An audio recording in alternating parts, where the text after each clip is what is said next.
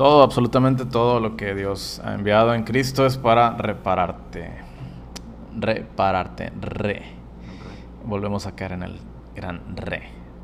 Recordar, recordar, recordar. Nuevo episodio de Cofetizar. Soy Eduardo. Soy David. Y eh, reparar. ¿Qué es lo que te puede ayudar a, repararte? Eh, pocas palabras, presencia, pero ¿de qué manera? Hay eh, métodos del reino, hay maneras en las que Dios quiere que, tú descubras eh, la, la, llave de la transformación y toda transformación viene por la comunión con el Espíritu Santo y el Espíritu Santo está muy relacionado al fuego. Si tú ves en el Antiguo Testamento, para que fuego pudiera descender era necesario algo muy, muy importante y es el sacrificio. Y ciertamente Jesús vino y se presentó como el sacrificio perfecto, pero ahora para ti, para mí, eh, no es tanto que sacrifiquemos para que Dios haga algo, nos presentamos como sacrificio vivo para activar lo que ya traemos gracias a la obra de Cristo, a fin de que lo que Él comenzó, tú y yo lo extendamos.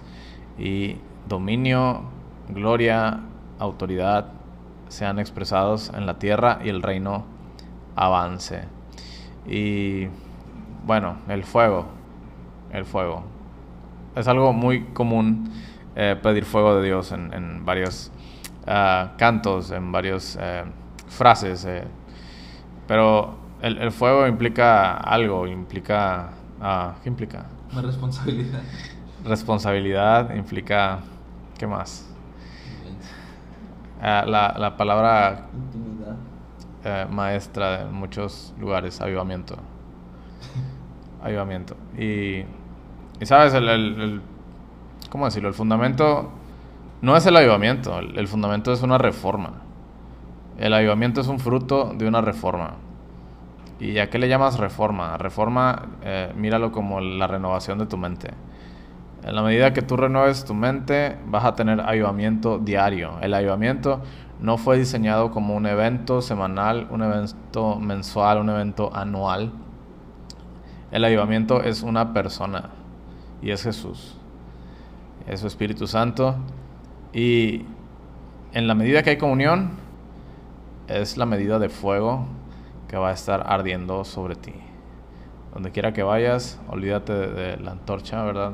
Humana, tú eres un avivamiento andante. Y... Go. Eh, para entrar, el, o sea, para entrar al, tema del, del, fuego, oh, bueno, suena bien, el tema del fuego, es el, el hecho de que el fuego de Dios, como dijo ahorita Eduardo, se provoca. No es algo que va a salir nomás por, porque, pues, no, pues ya lo hice, ya lo voy a hacer. No, pues ya, ya va a caer, no. La Biblia te enseña que cuando cae fuego de Dios es porque hubo algo que le agradó y provocó a Dios. Y tú vas a decir, ¿qué, qué puede ser el fuego de Dios? ¿Qué es el fuego de Dios? Eh, el fuego de Dios es la manifestación de Dios cayendo a la tierra, de modo que lo que está en el cielo hace que se manifieste y consume lo que no sirve y deja lo que sirve y agrada a Dios. Es una forma en que Dios repara, como dijo ahorita Eduardo. Es una forma de, de que Dios moldea las cosas, pero el fuego lo que hace es que es al instante. Es algo instantáneo. Y es algo espontáneo. Es algo que pasa en el momento. Y tú puedes ver en la Biblia que, por ejemplo, en el Éxodo viene la parte en la que el Señor dice que mandó una columna de fuego para cuidar al pueblo. Pero dice que también mandó una nube. ¿Sabes? La presencia de Dios se presenta como una nube y se presenta como una columna de fuego. La columna de nube es una, es una, es una templanza, es una parte que es, que es un silbido apacible, es algo que tú tienes que agacharte y reconocerlo para poder alcanzar a oírlo. Pero el fuego es un estruendo, es algo que brilla, es algo que desde lejos lo puedes mirar. Y son las dos formas de verlo. Dios te puede reparar tanto en lo apacible y lo tranquilo, o te puede reparar en lo que es estrondoso o que, es que te activa, lo que es movible, lo que se mueve rápido, lo que es eficiente, que es el fuego. Bueno, eh, tú ves que la nube los seguía y andaba por, con ellos por donde iban, porque tenían que andar de día y de noche. Sabes, tú y yo estamos llamados a andar de día y de noche. No estamos, no estamos llamados a estar nada más de noche o nada más de día. Estamos llamados a estar despiertos de día y de noche. Y dice que el Señor nunca quitó la nube, la, la columna de fuego ni la nube de su pueblo. ¿Por qué? Porque Él sabía que el fuego de Dios es necesario en el hombre. Si el hombre no, no lo hiciera, si el hombre no provocara ese fuego, lo que haría sería que su vida se apagaría. Por eso el avivamiento no es un evento no es un, no es un congreso ni, una, ni un evento que, se, que dura tres días o cuatro días, no. El avivamiento es, es diario y es personal. ¿Sabes? En la Biblia te presentan eh, algunos siervos de Dios y algunas personas, algunos profetas, la mayoría profetas, que lo que hicieron fue que reconocieron el fuego de Dios y el fuego de Dios activó sus vidas. Y ese fuego dice que en la Biblia lo menciona, el fuego lo menciona, y dice que les daba luz durante la noche. Fíjate, les daba luz. Luz. Aquí te habla mucho. Muchos lo podemos ignorar y decir, ok, les daba luz. Sí, pues tú te puedes imaginar, sí, pues estaba oscura, les daba luz. Pero ¿qué tal si lo llevas a terreno espiritual? Les daba luz. El fuego de Dios te da luz, te alumbra. Lo que hace es que hace que de tu interior lo que Dios ya sembró se enciende y alumbra. Por eso dice que les daba luz, les daba una, una respuesta del cielo con luz. Pero también ese fuego lo que hacía era que despertaba lo que estaba dentro de ellos. Y tú puedes ver que en la Biblia se menciona a dos personas que tuvieron un encuentro similar. Y un encuentro con Dios que fue similar. Y tú vas a decir, está muy raro cómo se encuentran porque son es casi igual, es casi el mismo encuentro. Lo único diferente es el personaje. Y la cosa es que me está dando risa porque son, era un discípulo de él. O sea, la cosa es que, fíjate, Moisés dice que, que un ángel de Jehová desciende como una llama de fuego y le, y le habla entre medio de una zarza. Y dice que le dice, que la zarza se consumía, pero dice que la zarza estaba quemándose, pero no se consumía. Dice que Moisés se dispone, fíjate, hay una disposición. Para poder encontrar el fuego de Dios tiene que haber una disposición en ti. Y dice que va a, va a ir a ver grande visión, dice. Y dice que cuando Jehová miró que él se, se dispuso y dijo, voy a ver, dice que le llamó y le dijo de la zarza, Moisés, Moisés. ¿Sabes? El avivamiento todos te hablan como, sí, que fuego, que fuego, y que te voy a levantar, y que Dios esto, y que Dios aquello, y que te voy a aprender, y que te caigas, y que te muevas, y que no sé qué. Pero lo que no saben es que el avivamiento lo que hace es que causa una resurrección. El fuego de Dios causa una resurrección y causa un resurgimiento del Hijo de Dios. Y vas a decir, ¿por qué? Moisés ahí estaba haciendo algo que, Padre mío, yo no sé qué estaba haciendo. estaba apacentando ovejas de su suegro, ni eran suyas. Andaba por allá en el campo y andaba con su vida por los suelos. Pero dice que Jehová le habla por la salsa y por la zarza y lo enciende. Enciende a Moisés. ¿Sabe? La zarza, esa zarza que miró Moisés era él. Esa zarza era Moisés. Y dice que el fuego estaba sobre de él. Y ves que le dice, Moisés, Moisés, heme aquí, le dice, le dice Moisés. Y le dice, no te acerques, le dijo el Señor, quita tu calzado de tus pies, porque el lugar en el que estás, tierra santa es. ¿Sabes? Ahí Moisés ya no estaba en la tierra, Moisés ya estaba siendo trasladado a un lugar celestial. Porque el fuego de Dios es un, es un transportador también. El fuego de Dios es el transporte para llevarte a los cielos. ¿Por qué? Porque tú puedes ver que en, en muchas partes de la Biblia dice que carros de fuego, que como un tornado, como que algo de fuego. Ah, el transporte del cielo es el fuego de Dios. ¿Por qué es el fuego de Dios? Ahorita te voy a explicar. Fíjate, dice que le dice, quítate los zapatos porque tierra santa es la que vas a pisar. Y, le responde y le afirma y le dice, yo soy el Dios de tu padre, Dios de Abraham, Dios de Isaac y Dios de Jacob. Y dice que Moisés se cubre la cara porque dice que no quería mirar a Dios, le daba miedo mirar a Dios. Y es porque hay una reverencia de por medio. ¿Sabes?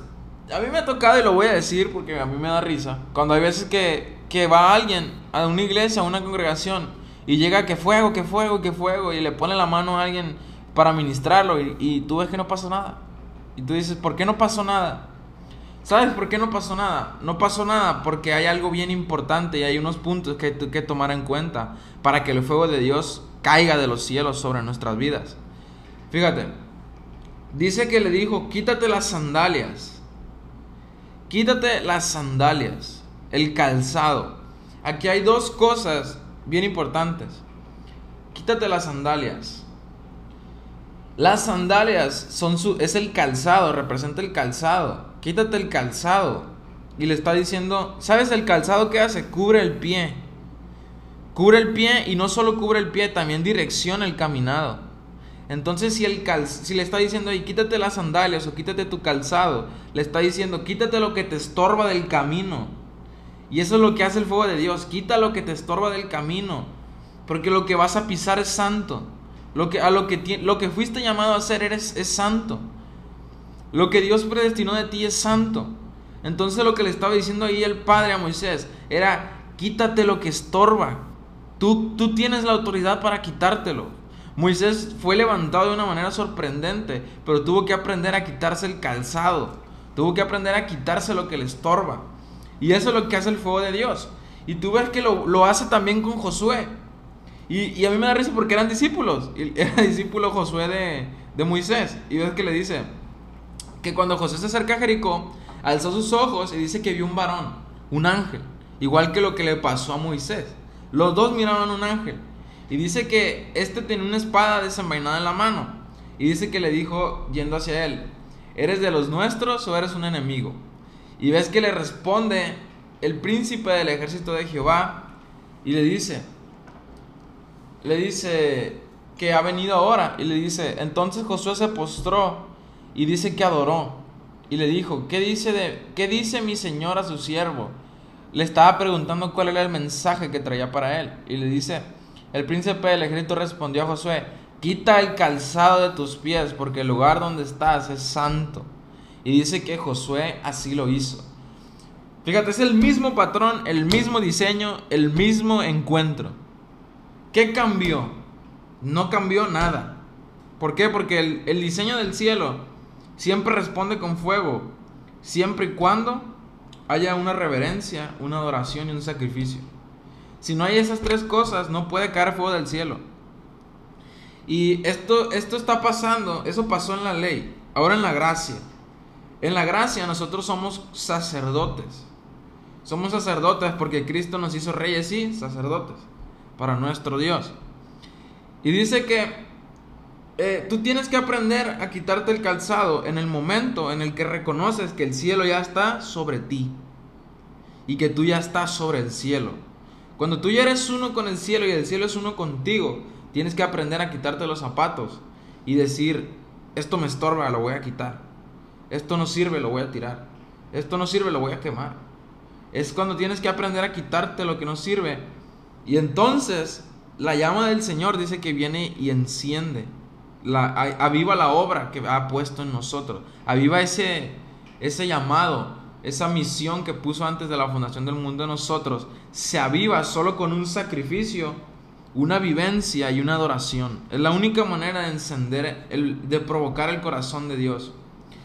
Y tú ves que en Levítico el Señor da una orden y dice que tiene que arder el, el altar en la presencia de Dios. Dice que tiene que presentarse siempre un sacrificio de ofrenda quemada delante de Dios.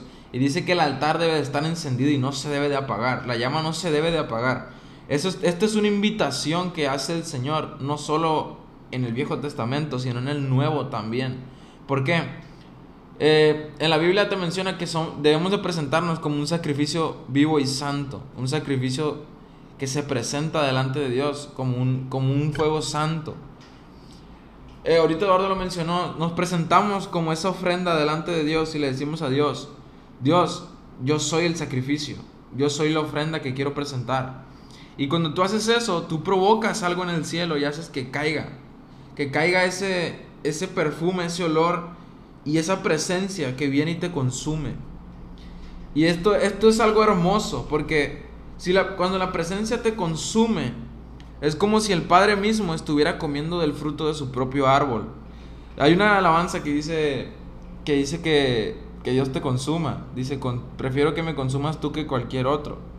¿Por qué? Porque en esa alabanza está haciendo mención de que prefiere que el fuego de Dios lo consuma con, con ese amor, con esa pasión, con esa adoración le consuma que otra cosa que está, ya lo dije hace poquito, y dice que, yo dije que lo que te, lo que consumes te consume.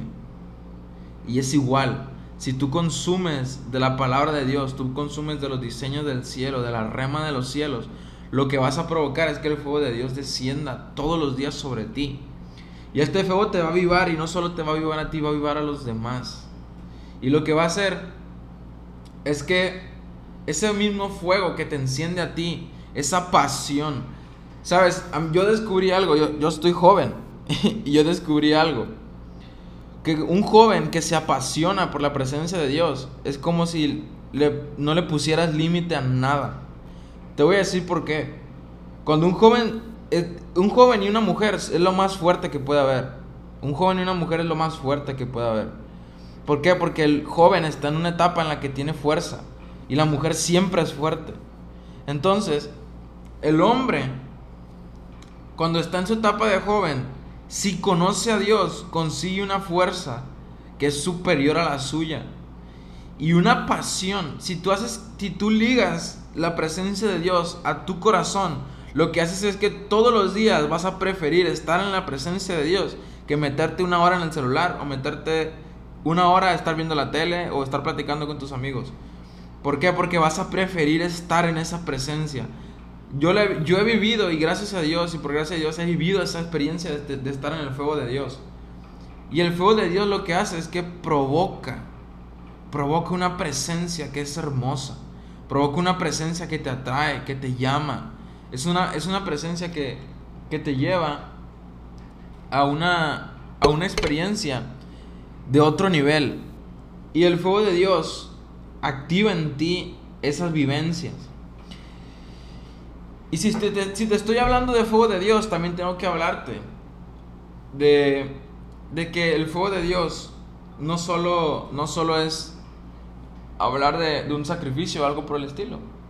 Sabes, el fuego de Dios va ligado a que nosotros debemos de estar siempre caminando sabiendo esto.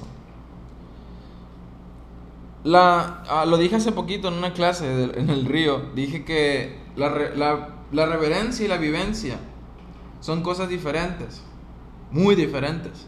Pero la reverencia sin vivencia es pura religión. Pero la vivencia con reverencia lo que provoca es un fuego de Dios. Provoca una revolución, un avivamiento. ¿Por qué? Tú ves que el patrón que le enseñó Dios a Moisés y a Josué fue ese. Ten reverencia y ten vivencia. Y cuando tú logres esto vas a encender tu vida en avivamiento. Es como, me imagino yo como cuando en la Biblia dice que la paz y la justicia se besaron, algo así. Me imagino que es igual. La religión, lo que enseña la religión y lo que enseña la vivencia, lo que enseña el espíritu, se besan, se abrazan. Y cuando la reverencia y la vivencia se juntan, provocan que algo dentro de ti se encienda. Algo, un ardor por Dios, una fragancia con Dios. El fuego de Dios es algo que no se puede explicar, se tiene que vivir. Por eso es necesaria la vivencia. Si no hay vivencia, no puedes entender la reverencia ni el temor. Por eso, en Hebreos lo menciona. dice que lo inconmovible, que tenemos un reino inconmovible, en Hebreos 12 lo menciona, tenemos un reino inconmovible y lo que es inconmovible no se mueve. El fuego de Dios es inconmovible, no se puede quitar. Y dice, tengamos gratitud, mediante ella sirvamos a Dios agradándole con temor y reverencia, porque nuestro Dios es fuego consumidor. Fíjate, es un fuego consumidor. El fuego que consume, ¿qué consume?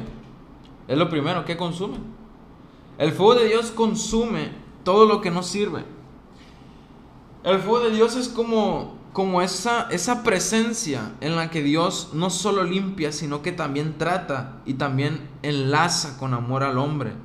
Porque ese, ese fuego es como si le pusieras, como si el hombre fuera el aceite y Dios provocara con fuego que ese aceite se consumiera.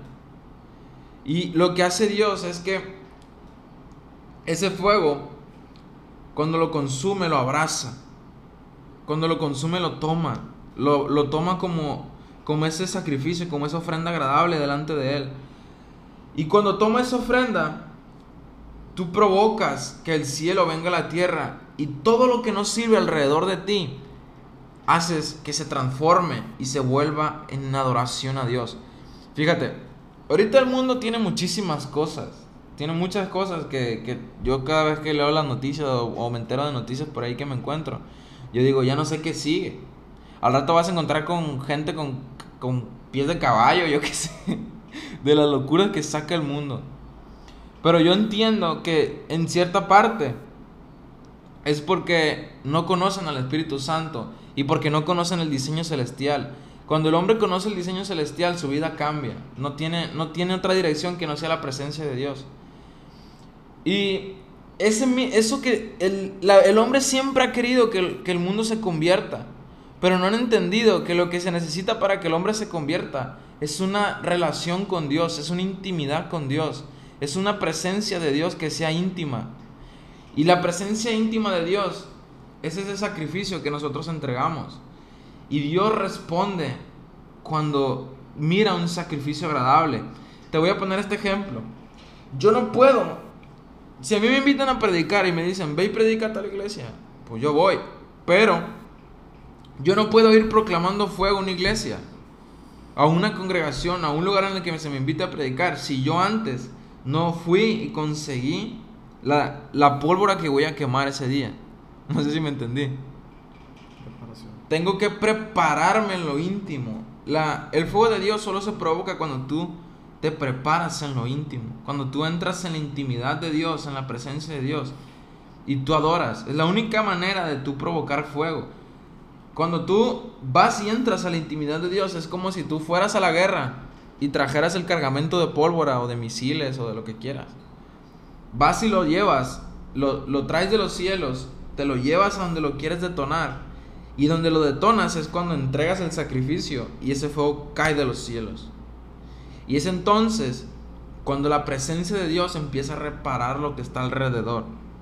No solo a ti, a lo que está alrededor también. Es cuando empiezan a suceder los milagros. Es cuando empieza a suceder la, las, las sanidades, cuando empieza a suceder las liberaciones.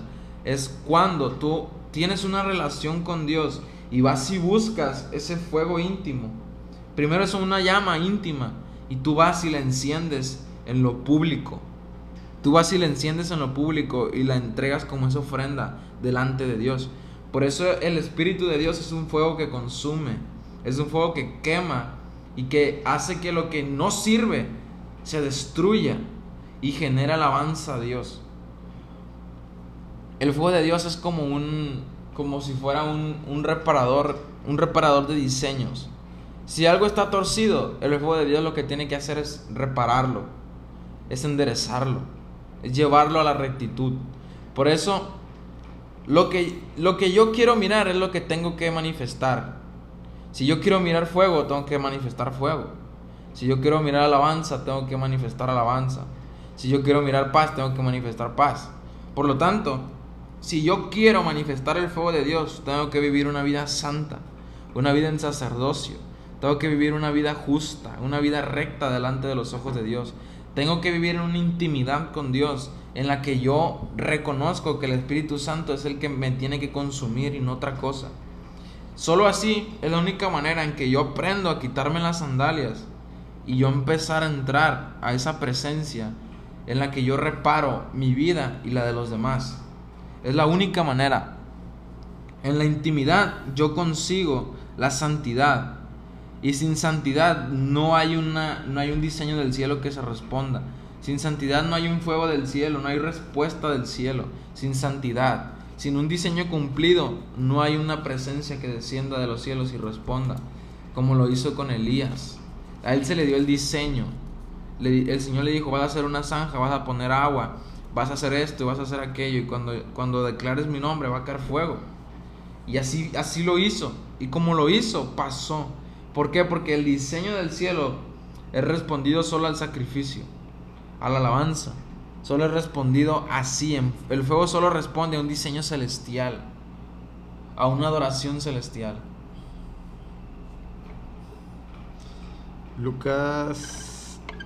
Estaba, estaba ido con este verso ahorita. Eh, Lucas 12:49. No sé si lo habías leído antes. No lo he leído. Dice: Yo he venido para encender con fuego al mundo y quisiera que ya estuviera en llamas. Y hay otras versiones que te lo ponen más, más en alta definición. Eh, si no hay sacrificio, no hay fuego. Así de fácil. Y creo que a, fin de cuentas uno tiene que ser ejemplo de lo que quiere ver. Si tú quieres ver el mundo en avivado, tienes que ser ejemplo de ello. Si tú quieres ver a el mundo moviéndose en el poder de Dios, tú tienes que ser ejemplo de ello. Tienes que ir por las llaves del reino para abrir las puertas que tú quieres ver en el mundo. Para desatar, activar todo lo que el cielo diseñó que tú desates. Entonces, la, vida como sacrificio vivo es, es eso, es un estilo de vida, no es, no es un evento. Ah, por mucho tiempo, eh, me acuerdo hace, hace años que se hacían un montón de modas cristianas. Eh, estaba mucho, vamos a llamarle de moda, entre comillas, eh, que sanar enfermos y que estaban sanando enfermos en algún lugar y allí iban todos. Y luego pasó de que echar fuera demonios. Y ya todo el mundo comprando libros de echar fuera demonios. Y a veces eh, salió esa cosa. Salió esa cosa que estudian algunos, la demoniología, que yo no sé para qué existe eso. Deja loca a la gente, la verdad. Eh, donde pones el enfoque ahí se va tu energía. Y pues no. Eh, después el avivamiento y todo es avivamiento. Y después Total de que ha sido un ciclo y, caes en cuenta y tú dices, oye, Jesús nos llamó a todos a hacer eso. O sea, no es algo específico, no es algo, eh, ¿cómo decirlo? Eh, de, para super especiales o lo que quieras. Sí es para super especiales, porque tú eres super especial en Cristo. Pero ya cuando tú, tú caes en la trampa de que esto nada más va a pasar con él o con cierta persona, no, Dios tiene un diseño y es que todos estén encendidos como lámparas.